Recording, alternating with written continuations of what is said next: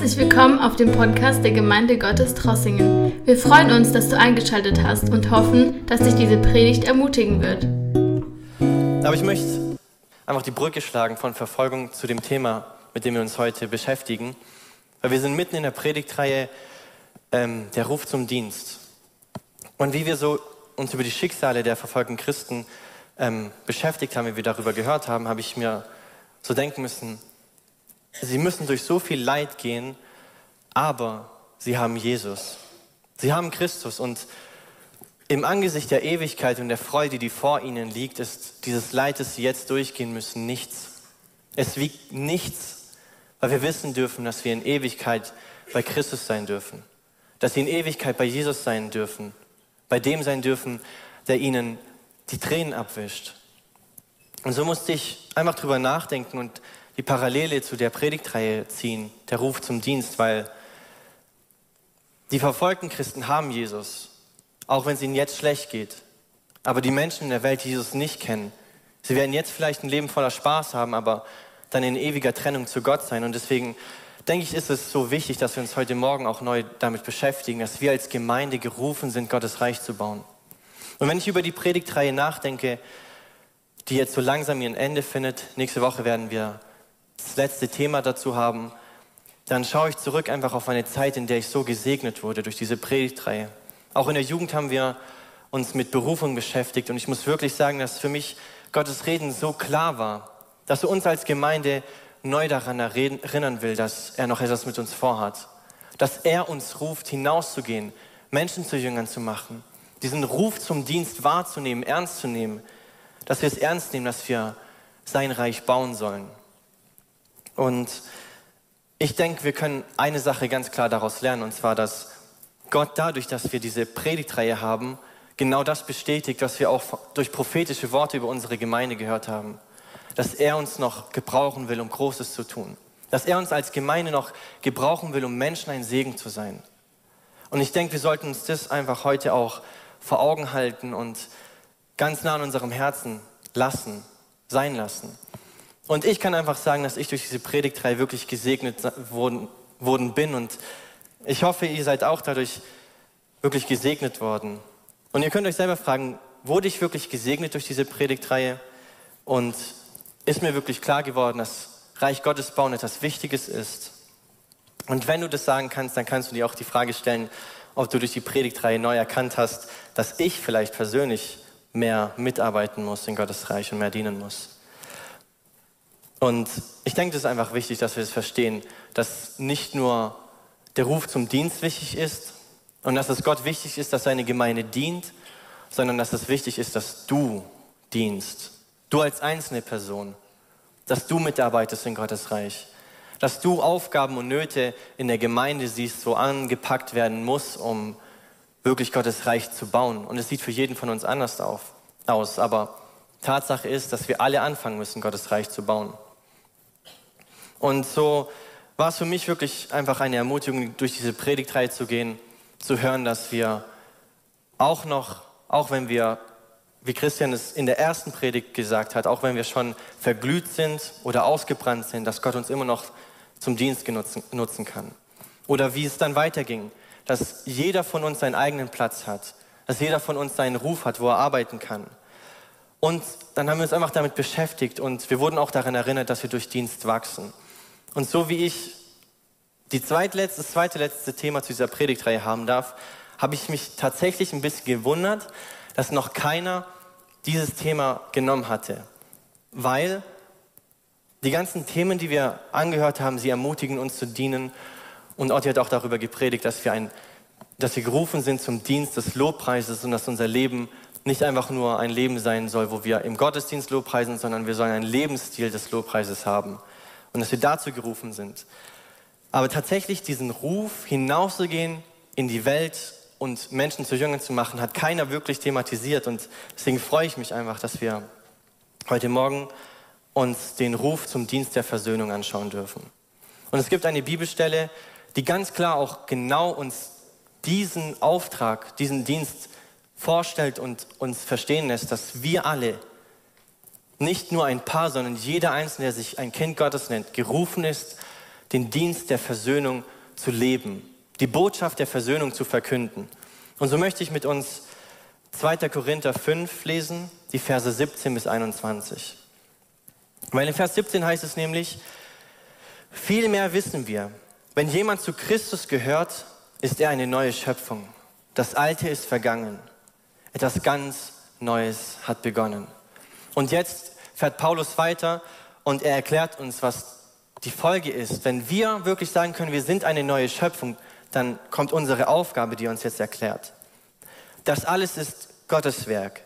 Er hat uns durch Christus mit sich selbst versöhnt und hat uns den Dienst der Versöhnung übertragen.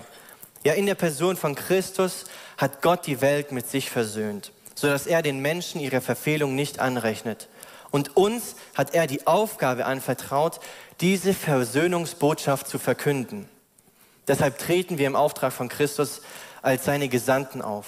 Gott selbst ist es, der die Menschen durch uns zur Umkehr ruft. Wir bitten im Namen von Christus, nehmt die Versöhnung an, die Gott euch anbietet.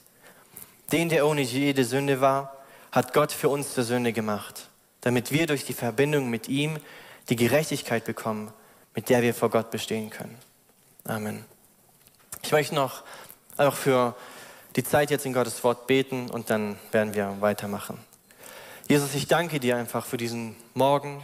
Ich danke dir für das Thema mit den verfolgten Geschwistern, Herr, dass wir da auch das neu in unseren Köpfen haben dürfen. Aber ich danke dir auch für dein Wort heute Morgen. Ich danke dir, dass dein Wort uns so klar ruft, diesen Ruf des Dienstes der Versöhnung ernst zu nehmen heute Morgen. Und ich bete, Jesus, dass du uns das wirklich in unser Herz schreibst, dass du jeden Einzelnen, der heute Morgen da ist, rufst, diesen Dienst der Versöhnung wahrzunehmen, diese Botschaft der Versöhnung zu verkünden. Und so bete ich, Jesus, wie wir uns mit deinem Wort beschäftigen, dass du Herzen öffnest und dass du Herzen beschneidest durch das, was du sagen willst und dass du mich in meiner Schwachheit gebrauchst, die Worte zu sprechen, die du heute Morgen in der Gemeinde weitergeben willst. In deinem Namen bete ich und ich danke dir einfach für die Möglichkeit, uns jetzt einfach ein paar Minuten wenigstens mit dir, mit deinem Wort zu beschäftigen und was dein Herz ausmacht. In deinem Namen bete ich und ich danke dir. Amen. Und offensichtlich geht es in diesem Text um Versöhnung.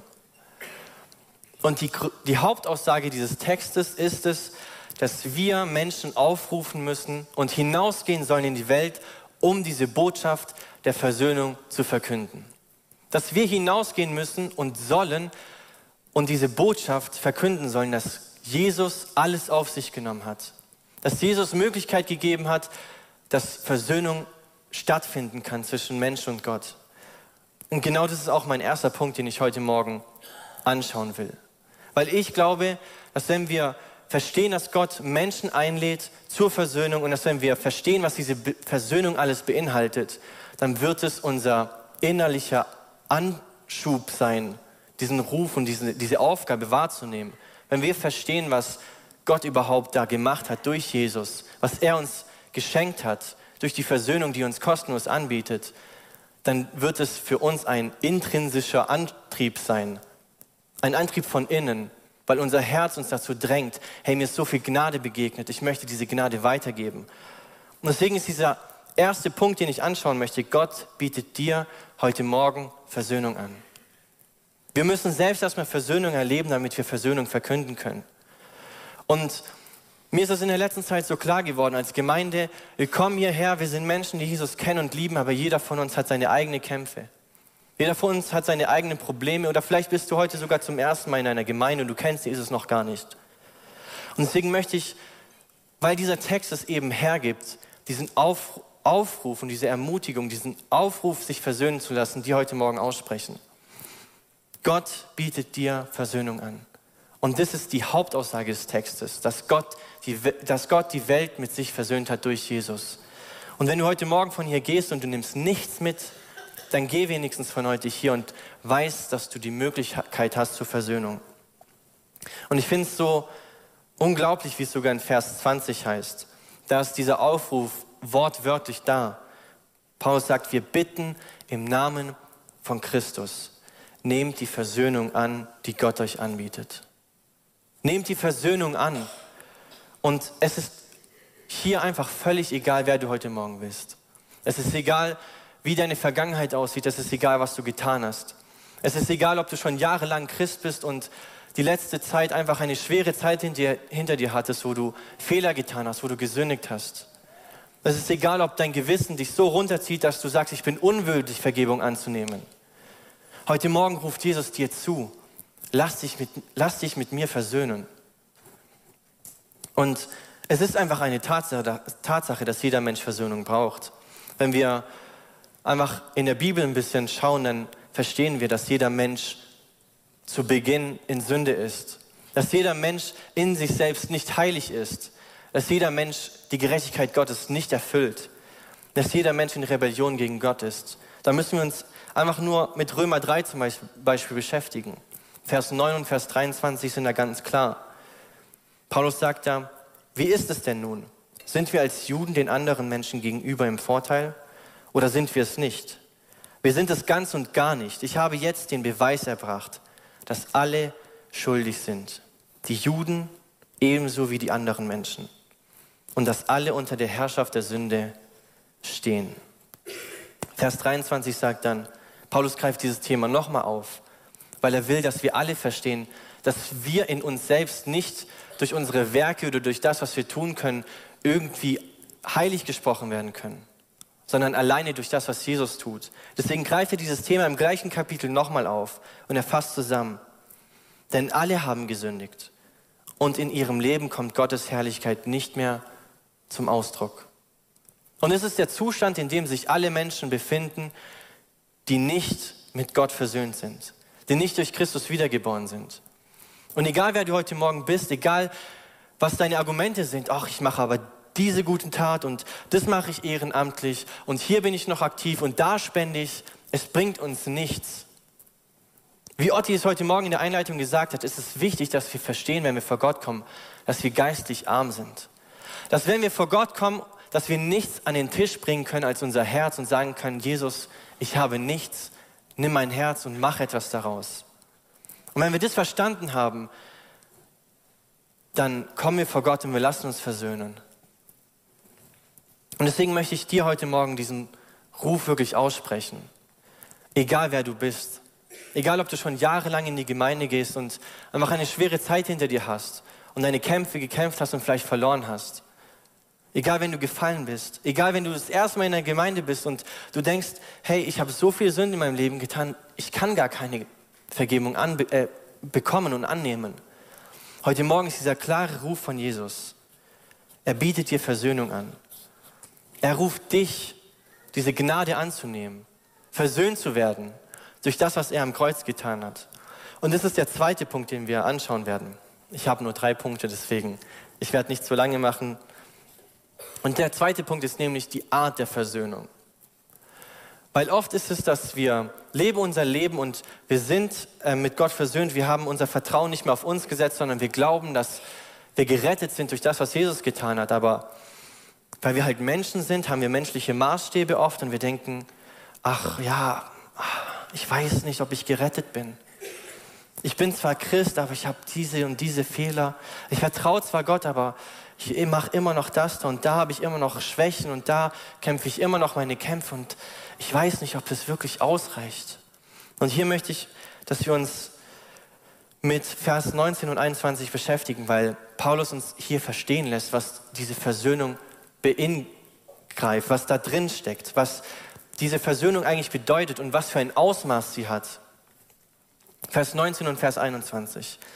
Ja, in der Person von Christus hat Gott die Welt mit sich versöhnt, sodass er den Menschen ihre Verfehlungen nicht anrechnet. Das heißt, wenn wir versöhnt sind mit Gott, kommen wir vor seinen Thron und egal was unsere Vergangenheit ist, egal was wir getan haben, egal wie schlecht wir waren als Menschen, er rechnet dir deine Fehler nicht mehr an. Alles, was du dir selbst vielleicht vor Augen hältst, egal woran du dich immer wieder erinnerst, aber ich habe das getan, ich kann nicht mutig vor seinen Thron kommen und ich habe diese Sünde getan und ich kann nicht kommen. Paulus erinnert uns daran, wenn wir durch Jesus mit Gott versöhnt sind, dann rechnet er uns unsere Verfehlungen nicht mehr an.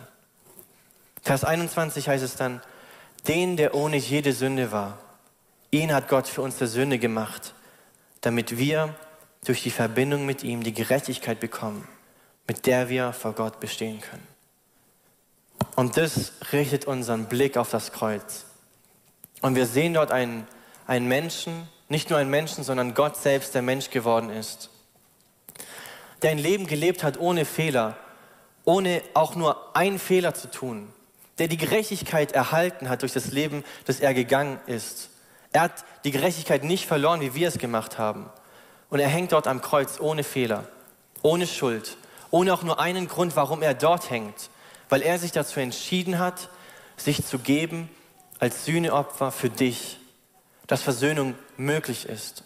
Und wenn wir uns anschauen, was dort am Kreuz geschehen ist, dann verstehen wir, dass dort nicht nur irgendetwas passiert ist, dass Sünden vergeben werden können, sondern er hat den Zorn Gottes auf sich genommen. Und der Zorn Gottes ist nicht gekommen, weil Jesus irgendwie was falsch gemacht hat, sondern all das Böse, das wir durch unsere Entscheidungen in die Welt gebracht haben. Jede Sünde, die wir uns dazu entschieden haben zu tun. Gott ist gerecht und er hat einen Zorn darüber, wenn wir Böses tun, wenn wir anderen Menschen schaden, wenn wir uns dazu entscheiden, uns gegen ihn zu wenden und zu sündigen, dann hat er einen gerechten und gerechtfertigten Zorn. Und dieser Zorn fällt nicht auf uns, sondern Jesus lässt diesen Kelch nicht an sich vorübergehen. Und er trinkt ihn ganz aus. Er lässt nichts für dich übrig. Er lässt keinen Zorn für dich übrig, sondern nimmt alles auf sich. Dann geht es weiter und wir sehen, dass Jesus den Fluch der Sünde auf sich genommen hat. Wenn wir verstehen, was Segen bedeutet, dann verstehen wir, was, der, was, was der, das Gegenteil von Segen ist, und zwar Fluch. Wenn wir verstehen, dass Jesus den Fluch auf sich genommen hat und wenn wir sehen, dass Segen die Zuneigung Gottes ist, wie wir es im aaronitischen Segen lesen, dass der Herr sich uns zuneigt, sein Angesicht über uns leuchten lässt.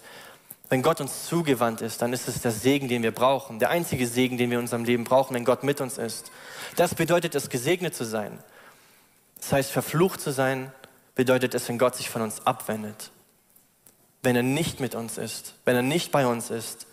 Und all das hat Jesus auf sich genommen. Und wir sehen, dass als er auf dem Kreuz war, hat er den Zorn Gottes auf sich genommen. Er hat den Fluch der Sünde, die Trennung von Gott auf sich genommen, damit wir wieder in dieser Gemeinschaft mit Gott leben können. Er hat die Strafe getragen, die wir hätten tragen sollen.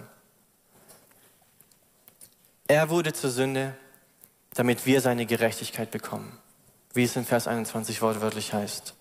Und es heißt nicht nur, dass er ein paar Sünden auf sich genommen hat, dass er nicht nur die Sünden von allen Menschen im Alten Testament auf sich genommen hat, sondern es heißt, den, der ohne jede Sünde war, hat Gott für uns zur Sünde gemacht.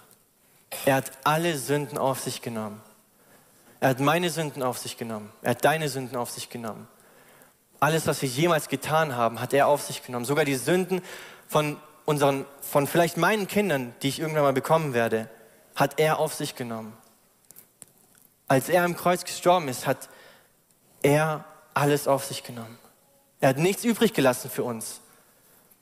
Und so, wenn wir uns die Versöhnung anschauen, die Gott uns anbietet, dann verstehen wir, dass es eine Versöhnung ist ohne Ausnahme, ohne etwas übrig zu lassen, ohne etwas zurückzuhalten, sondern er gibt sich ganz und er gibt alles. Und er stellt alles wieder her.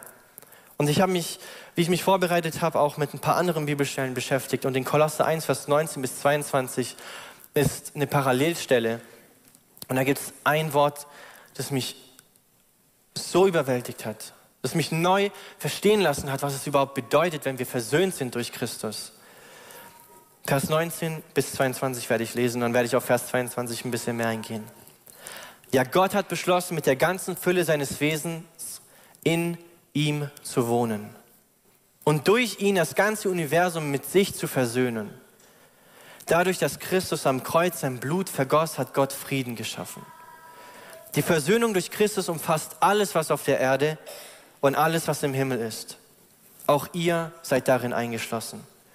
Früher lebtet ihr fern von Gott und eure feindliche Haltung ihm gegenüber zeigte sich an all dem Bösen, was ihr getan habt. Doch jetzt hat Gott euch mit sich versöhnt, durch den Tod, den Christus in seinem irdischen Körper auf sich nahm. Denn Gott möchte euch zu Menschen machen, die heilig und ohne irgendeinen Makel vor ihn treten können und gegen die keine Anklage mehr erhoben werden kann. Es ist keine halbe Versöhnung. Es ist keine menschliche Versöhnung. Es ist keine Versöhnung, wie wir sie vielleicht kennen. Jemand hat etwas Schlimmes gegen uns getan und hat uns verletzt und wir sagen, okay, ich verzeihe dir, aber der Schaden an der Beziehung ist immer noch da. Er stellt wieder her, was verloren gegangen ist. Wir lesen durch Vers 22, denn Gott möchte euch zu Menschen machen, die heilig sind, ohne irgendeinen Makel zu Menschen machen, gegen die keine Anklage mehr erhoben werden kann. Und indem wir aufhören zu vertrauen, dass wir irgendetwas Gutes hinzufügen könnten, was uns retten kann, und anfangen zu vertrauen, dass er uns gerettet hat, dann geschieht genau das. Wir werden heilig gesprochen. Er rettet uns. Er schenkt uns ewiges Leben. Er macht uns vollkommen rein. Wie es heißt, er macht uns ohne Fehler, ohne Makel. Und deswegen können wir, wie wir es gesungen haben, mutig vor seinen Thron kommen weil uns nichts mehr angerechnet wird, weil er uns alles vergeben hat. Und so gehen wir weiter und hier in der neuen Genfer Übersetzung heißt es, dass uns zu Menschen macht, gegen die keine Anklage mehr erhoben werden kann. In der Schlachtübersetzung heißt es, er macht uns zu Menschen, die unanklagbar sind. Und es hat mich so ergriffen, dieses Wort. Weil oft ist es so, ich bin schon lange Christ und in der Gemeinde auch aufgewachsen und ich kenne den ganzen Maßstab, den wir uns selber geben und wir leben unser Leben als Christen und oft ist es so, dass wir uns, dass wir diesen Maßstab nicht erfüllen, weil wir ganz genau wissen, dass wir nicht wie Jesus sein können, dass wir nicht perfekt, absolut heilig sein können, weil wir immer noch Fehler machen. Paulus schreibt darüber in Römer 7 so wunderbar, wie er sagt, ich tue das, was nicht, ich nicht tun will. Und so gehen wir manchmal durch unser Leben und wir machen Fehler, wir fallen und wir klagen uns selber so an und diese Anklage, die wir selbst gegen uns erbringen, führt oft dazu, dass wir sagen, oh, ich bin unwürdig, Gottes Gnade zu empfangen. Ich kann doch nicht schon wieder Gnade annehmen. Und unser Gewissen kommt noch dazu und klagt uns auch noch an. Und der Feind lässt auch nicht die Situation an sich vorbeigehen und klagt uns auch noch an. Und sind, so sind wir hier und wir klagen uns an. Wir machen uns selber fertig für die Fehler, die wir getan haben, dass wir schon wieder etwas gesündigt haben. Und wir machen uns selbst fertig und entfernen uns von Gott, weil wir glauben, ich kann nicht schon wieder Vergebung annehmen. Aber wenn wir verstehen, dass wir versöhnt sind durch Gott, dann heißt es, dass wir unanklagbar sind. Jesus hat alles auf sich genommen, er hat den Preis vollkommen bezahlt. Es gibt nichts mehr, was gegen dich gebracht werden kann. Und so kann ich die zwei Punkte zusammenfassen. Und ich hoffe, wir haben verstanden, dass es Gott um Versöhnung geht. Dass es ihm wichtig ist, dass wir Versöhnung erleben und dass wir Versöhnung verkündigen.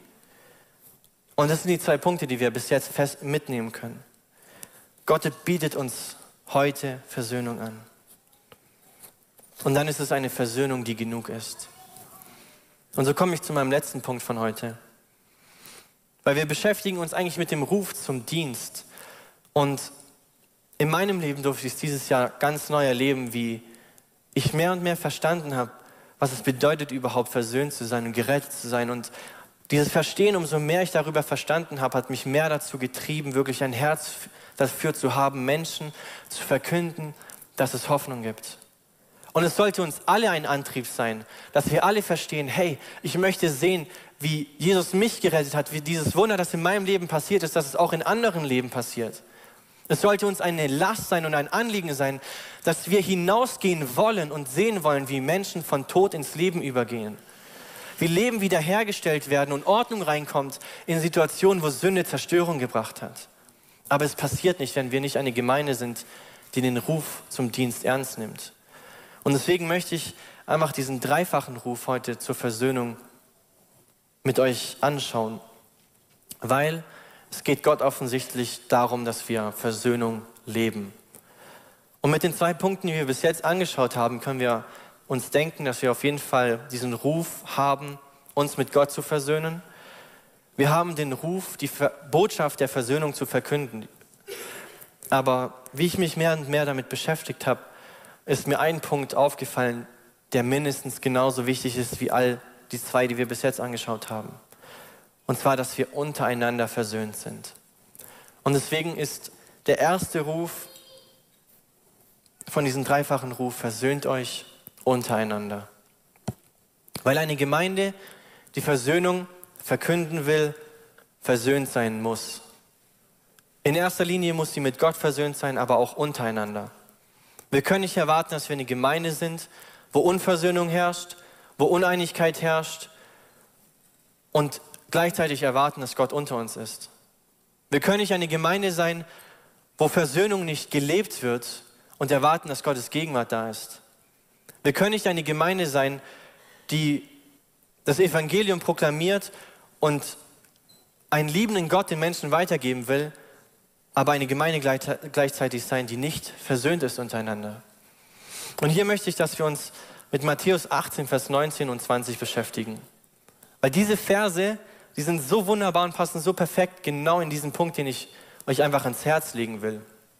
Oft werden diese Verse zu einer Gebetsversammlung vorgelesen, die vielleicht nicht so häufig, so von vielen Menschen besucht ist, einfach um uns zu ermutigen, hey, wir sind ja mehr als zwei oder drei und deswegen wird Gott ja da sein.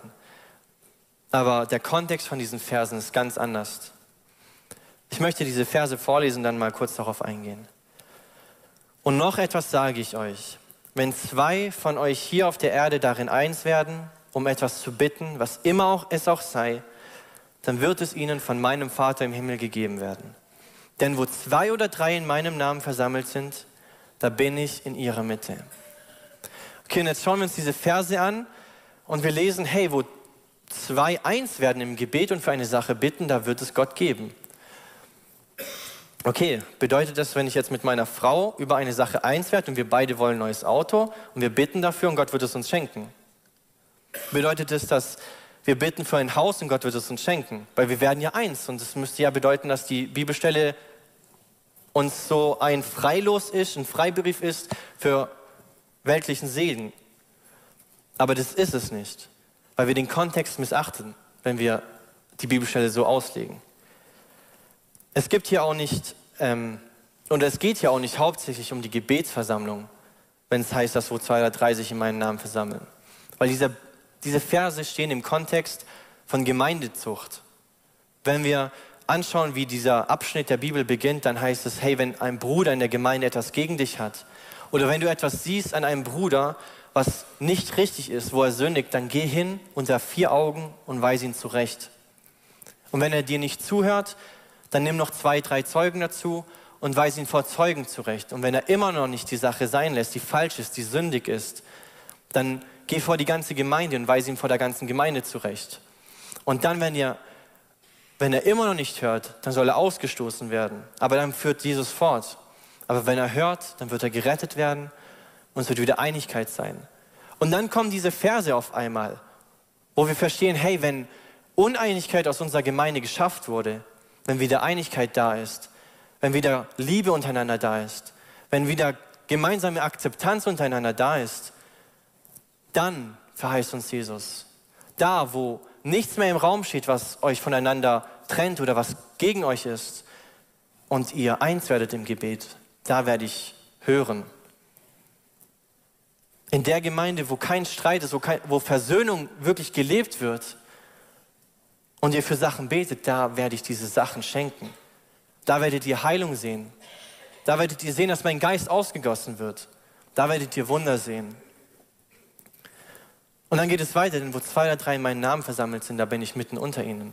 Meint ihr, dass Jesus in einer Gemeindeversammlung ist, wo Unversöhnung herrscht, wo Streit herrscht, wo Unvergebung herrscht, auch wenn es zwei oder drei sind? Ich glaube eher nicht. Ich glaube, dass Jesus dort ist, wo der Lobpreis seiner Kinder ist, wo in Einheit, wo in Liebe er anbetet wird. Da ist seine Gegenwart, da wird er sein. Da wird er uns dienen, unsere Herzen ermutigen, uns begegnen. Und deswegen möchte ich uns ermutigen und herausfordern, dass wir uns untereinander versöhnen. Und hier ist es wichtig, dass wir den Unterschied zwischen vergeben und versöhnen irgendwann mal verstehen. Weil vergeben bedeutet einfach, einen Fehltritt zu verzeihen. Wenn man online geht und man guckt, was bedeutet Vergebung oder einfach nur Vergebung googelt, dann kommen Synonyme und Synonyme davon sind eben, also Worte, die genau das Gleiche aussagen, ist zum Beispiel verzeihen. Wenn du jetzt in einer Beziehung mit einem Menschen bist, muss keine romantische Beziehung sein, aber wenn du einfach mit einem Menschen lebst und ihr seid Freunde oder Partner und ihr streitet euch, der eine macht einen Fehltritt, der eine verletzt dich, dann kannst du vergeben. Du kannst sagen, hey, ich verzeih dir, ist es okay, aber der Schaden der Beziehung ist immer noch da. Versöhnung aber bedeutet die Wiederherstellung der Beziehung auf den Stand, wie sie einst war. Und irgendwann mal rattert es dann in unserem Kopf und wir, stehen, wir verstehen, hey, wenn Gott uns Versöhnung anbietet, dann stellt er den Zustand der Beziehung, wir, den wir einst hatten im Garten Eden, wieder her. Und so muss es auch für uns sein. Wenn wir über Versöhnung reden untereinander, dann bedeutet es, dass unsere Beziehungen in den Zustand wiederhergestellt werden, wie sie einst waren.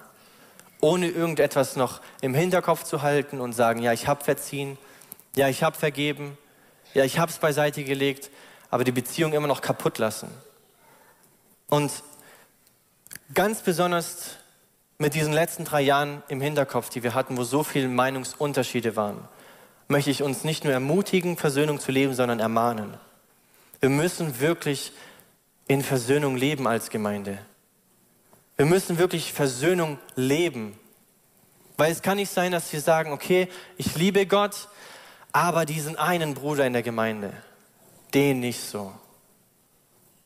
Wir müssen eins sein als Gemeinde und dann werden wir sehen, dass Gott seinen Geist über uns ausgießen wird, dass er seine Gegenwart schenken wird.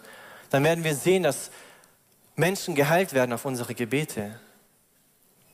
Weil wir dann sehen werden, dass es wirklich so ist, dass wo zwei oder drei sich in seinem Namen versammeln, dass er mitten unter ihnen ist. Und so möchte ich zum nächsten Ruf kommen, den wir heute Morgen hören. Versöhnt euch mit mir. Gott ruft dich heute Morgen ganz klar. Lass dich mit ihm versöhnen. Egal, was du gemacht hast. Egal, wer du heute Morgen bist. Du weißt ganz genau, wenn wir darüber reden, du weißt ganz genau, wenn wir über dieses Thema reden, sich mit ihm zu versöhnen, dann dir, steht dir vielleicht eine Liste an Sachen vor, die du noch vor Gott bringen musst. Und vielleicht ist diese Liste so lang, dass sie dich sogar abhält davor, von zu ihm zu kommen. Aber gerade heute Morgen möchte ich einfach diese Chance nutzen und euch wirklich ermutigen. Und ich habe die Bibel, die hinter mir steht. Und ich kann euch sagen, Gott spricht diese Worte heute Morgen zu dir. Er ruft sie dir heute Morgen zu. Nimm Versöhnung an. Versöhne dich mit mir. Es gibt keinen Grund, warum wir heute Morgen unversöhnt aus dieser Gemeinde gehen müssen. Es gibt keinen Grund, warum wir nicht Vergebung annehmen müssten. Wir sind nicht so schlecht. Paulus sagt, dass da, wo die Sünde groß ist, wird die Gnade übermächtig. Wir dürfen Versöhnung annehmen heute Morgen. Und dann haben wir den dritten Ruf. Und zwar verkündet die Botschaft der Versöhnung. Und wenn wir uns damit beschäftigt haben und verstanden haben, hey, Jesus hat so viel getan. Gott hat so viel getan, dass ich wieder in dieser Beziehung leben kann, die ich einst hatte, die ich aber aufgrund meiner eigenen Fehler verloren hatte. Diesen Segen, den ich einst hatte, den wir als Menschen einst hatten, aber verloren haben wegen unserer eigenen Entscheidungen. All das schenkt er uns wieder durch Jesus. Und nicht nur ein bisschen, sondern vollkommen. Er schenkt uns eine göttliche Versöhnung. Und wenn wir uns all das vor Augen halten, dann sollte uns das ein Antrieb sein, hinauszugehen und Menschen zu Jüngern machen zu wollen. Weil wir einfach die Auswirkungen dieser Gnade in unserem Leben sehen. Und weil wir diese Freude teilen wollen. Und ich meine, langsam dürften wir verstehen, dass Freude das Einzige ist, was sich verdoppelt, wenn man es teilt. Und so dürfen wir hinausgehen und diese Freude verteilen. Diese Freude mit anderen Menschen teilen und sehen, wie sie sich vervielfältigt. Diese Hoffnung, die wir haben dürfen. In Zeiten der Not, in Zeiten, wo es nicht so einfach ist, dürfen wir einfach eine Hoffnung in Christus haben. Und wir dürfen wissen, dass wir einen Gott haben, der mit uns ist, der nicht gegen uns ist, der sein Angesicht uns zugewandt hat und nicht uns abgewandt hat. Dass wir einen Gott haben, der über uns in Gnade regiert, in Liebe regiert und nicht, dass wir unter der Herrschaft der Sünde leben müssen. Und all das sollte uns ein Antrieb sein, hinauszugehen und genau das Gleiche in anderen Leben sehen zu wollen. Dass wir wirklich sehen wollen, wie Menschen gerettet werden. Es muss uns ein Antrieb sein, dass wir wirklich sehen wollen, wie Leben wiederhergestellt werden. Es muss uns ein Antrieb sein. Wir können nicht sagen, Herr, wir wollen das nicht teilen, wir wollen es alleine für uns haben, ein Monopol auf Gnade für uns erstellen. Es geht einfach nicht. Wir müssen es weitergeben. Und wenn Gott uns wirklich begegnet ist und wenn wir wirklich verstanden haben, was es bedeutet, versöhnt zu sein, dann wird dieses Verstehen uns nach vorne schucken. Es wird uns nicht ruhig lassen. Und Gottes Reich zu bauen, sieht für die einen aus, auf die Straße zu gehen und Menschen das Wort zu verkünden. Aber Gottes Reich bedeutet für den anderen vielleicht auch einfach einen Dienst zu tun, der nicht gesehen wird, der nicht geehrt wird vielleicht, der nicht hier vorne ist und so groß aussieht, aber der trotzdem auch dazu beiträgt, Gottes Reich zu bauen. Und so müssen wir alle einfach verstehen, dass wir gerufen sind, Gottes Reich zu bauen, indem wir die Botschaft der Versöhnung verkünden. Ohne Ausnahme. Dort, wo wir sind. Ich in meinem Arbeitsplatz, du vielleicht an deinem Arbeitsplatz, an deinem Studiumplatz, in der Schule, in deinem Freundeskreis. Dass wir uns nicht zurückhalten, dass wir uns nicht irgendwie schämen. Warum sollten wir uns schämen für eine Botschaft der Freude, für eine Botschaft der Gnade, für eine Botschaft, die Hoffnung spendet? Und was einfach wichtig ist, dass wir uns wirklich vor Augen halten, dass vor uns eine Welt liegt, die verloren geht. Wenn wir mal so schauen, wir haben acht Milliarden Menschen ungefähr auf der Welt. Statistisch gesehen bekennen sich 1,5 Milliarden zum Christentum. Lass uns optimistisch sein und sagen, eine Milliarde von diesen 1,5 Milliarden sind wirklich wiedergeborene Christen. Was machen wir mit den sieben Milliarden, die verloren gehen, die die Versöhnung nicht hören, die Versöhnung nicht annehmen? Lassen wir sie einfach in die Irre gehen? Oder bitten wir einfach, dass Gott uns eine Last auf unser Herz schenkt? Sieben Milliarden, siebentausend mal eine Million. Können wir uns das vorstellen, wie viele Menschen es sind, die Jesus nicht kennen, die nicht wiedergeboren sind, die diese Botschaft der Versöhnung noch nicht gehört haben? Und was wir uns auch vor Augen halten, ist, dass jeder Tag, der vergeht, ein Tag ist näher an der Wiederkunft Jesu. Und für uns, die wir versöhnt sind, ist es eine Hoffnung, weil wir wissen können, hey, ich weiß, eines Tages wird eine neue Welt beginnen, ein neuer Himmel, eine neue Erde, ohne Leid, ohne Sünde, wo ich neu gemacht bin durch Christus. Für uns ist es eine Hoffnung, aber wiederum sollte es uns ein Ansporn sein, weil jeder Tag, der vergeht, ist nicht nur ein Tag, näher an Jesus sein Wiederkommen, sondern einen Tag weniger, den wir haben, um Menschen diese Botschaft zu verkünden. Jeder Tag, der vergeht, ist ein verlorener Tag, ein vergangener Tag, den wir nicht mehr zurückbekommen. 24 Stunden, die wir nicht mehr nutzen können, um diese Botschaft in die Welt zu bringen. Und ich bin davon überzeugt, dass wenn wir anfangen, es ernst zu nehmen, Gottes Reich zu bauen, den Ruf zum Dienst ernst nehmen, dass, dass wir sehen werden, wie unser ganzes Land verändert wird dass wir sehen werden, wie Gott diese Botschaft nutzt, um ganz Deutschland, ganz Europa zu verändern. Weil ich weiß, dass diese Botschaft das Leben verändern kann. Und nicht die Argumente, die wir vielleicht bringen, sondern alleine dieses Evangelium, diese frohe Botschaft von einem Retter, der gekommen ist, um alles auf sich zu nehmen. Und wenn wir diese Botschaft verkünden, glaube ich, dass Leben verändert werden können. Und umso mehr Menschen wir erreichen, umso mehr Leben werden verändert. Aber wir müssen diese Dringlichkeit wirklich verstehen und uns vor Augen halten. Jeder Tag, der vergeht, ist ein Tag weniger, den wir nutzen können, um Gottes Reich zu bauen. Also möchte ich euch einladen, dass wir gemeinsam aufstehen. Und wir werden jetzt einfach eine Zeit des Gebets haben. Und ich möchte noch mal ganz kurz diesen dreifachen Ruf der Versöhnung heute zusammenfassen. Versöhnt euch untereinander. Ohne Ausnahme. Versöhnt euch untereinander. Versöhnt euch mit mir und verkündet die Botschaft der Versöhnung. Und so möchte ich euch einladen, dass wir genau dafür beten. Wenn du heute Morgen den Ruf zum Dienst der Versöhnung wirklich gehört hast und dich heute dazu entscheiden willst, es ernst zu nehmen, wirklich ernst zu nehmen, nicht mehr einfach so, ja, ich bin Christ und ich gehe sonntags in die Gemeinde, sondern wirklich einen Lebensstil der Jüngerschaft zu haben und diesen Dienst der Versöhnung wirklich leben willst, dann möchte ich dich einladen, dass du nach vorne kommst. Und wir werden es nicht so machen, dass wir für jeden Einzelnen beten, so, sondern ihr dürft euch hier vorne einfach hinknien. Wir wollen einen Gebetsaltar machen vor Gott und wirklich zum Ausdruck bringen, hey, wir wollen dein Reich bauen, Gott. Wir wollen Menschen sehen, die verändert werden.